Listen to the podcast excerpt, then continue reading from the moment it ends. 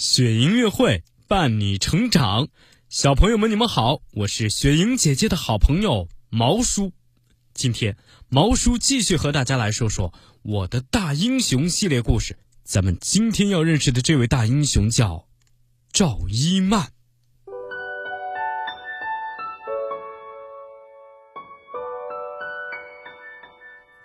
云梦如歌，宝贝，你听。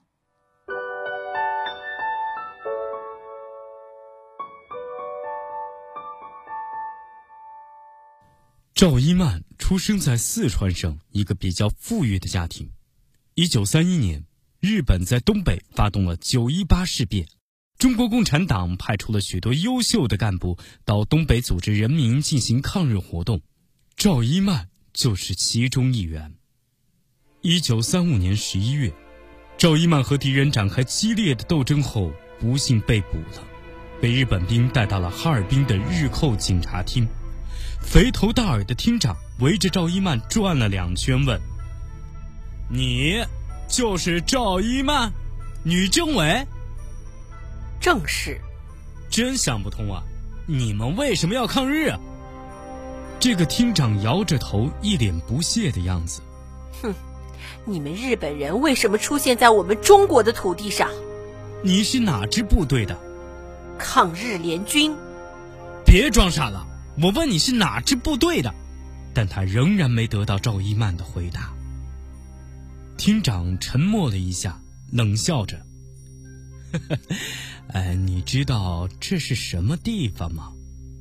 赵一曼一字一句地说：“进来了，就没打算活着出去。”厅长觉得赵一曼嘴硬，立即招呼了一些特务，将他带到了刑讯室。赵一曼在刑讯中一句实话都不肯说，不知昏迷了多少次。一次醒来时，他发现自己躺在床上，周围一片白，有一位小护士在旁边。原来他因伤势过重被送到了医院抢救，现在已经没有生命危险了。赵一曼的伤势逐渐好转，他开始向这里的医生护士宣传抗日救国的思想。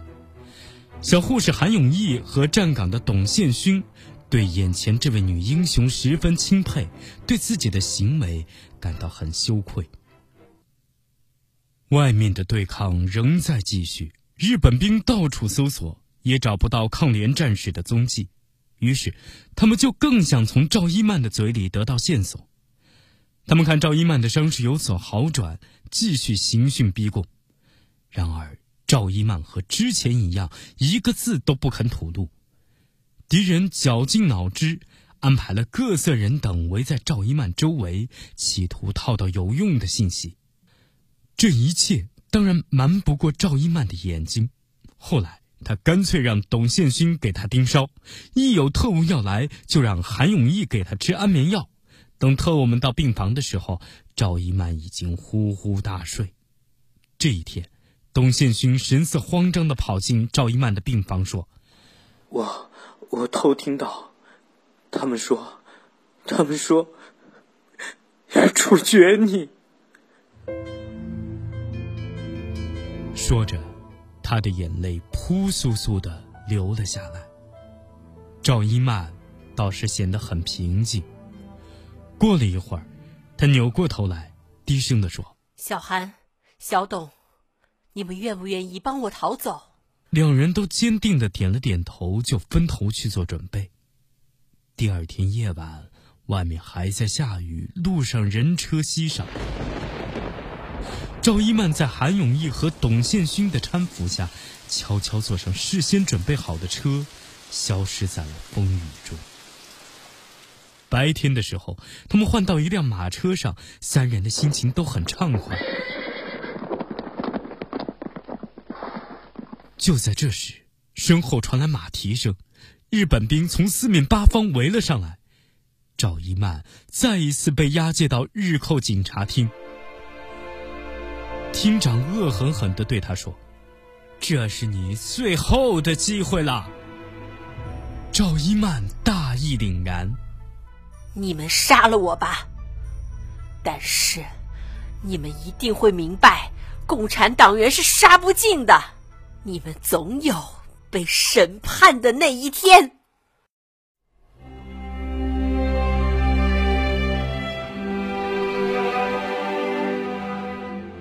这一天，赵一曼再次从昏迷中醒来。牢门的锁响了，他知道自己就义的时间到了。赵一曼毫不畏惧，唱着红旗歌，英勇地走上了刑场。赵一曼在慷慨就义之时，还留下了对儿子的期盼。今天故事的最后，我们就来听一听赵一曼同志。在牺牲之前，写给孩子宁儿的这封信的片段，由著名演员刘涛朗诵。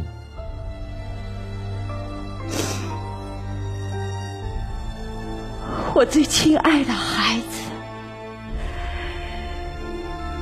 母亲不用千言万语的来教育你，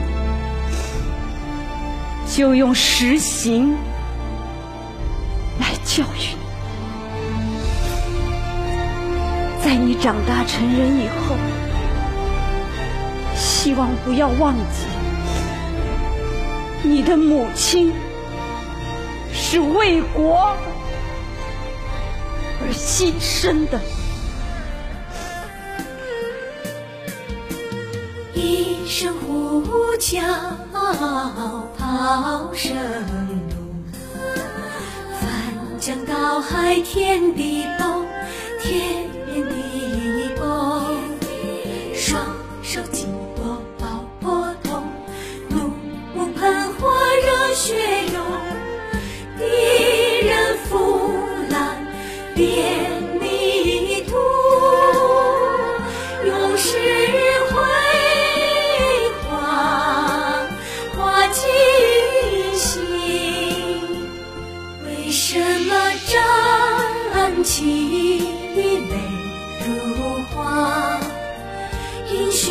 鲜血染红了它。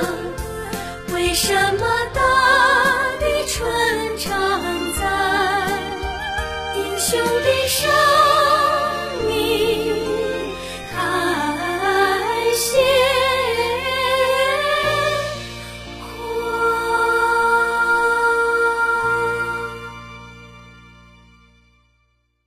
更多惊喜和优质内容，请关注微信公众号“雪莹乐会”。雪莹乐会伴你成长，祝宝贝好梦，晚安。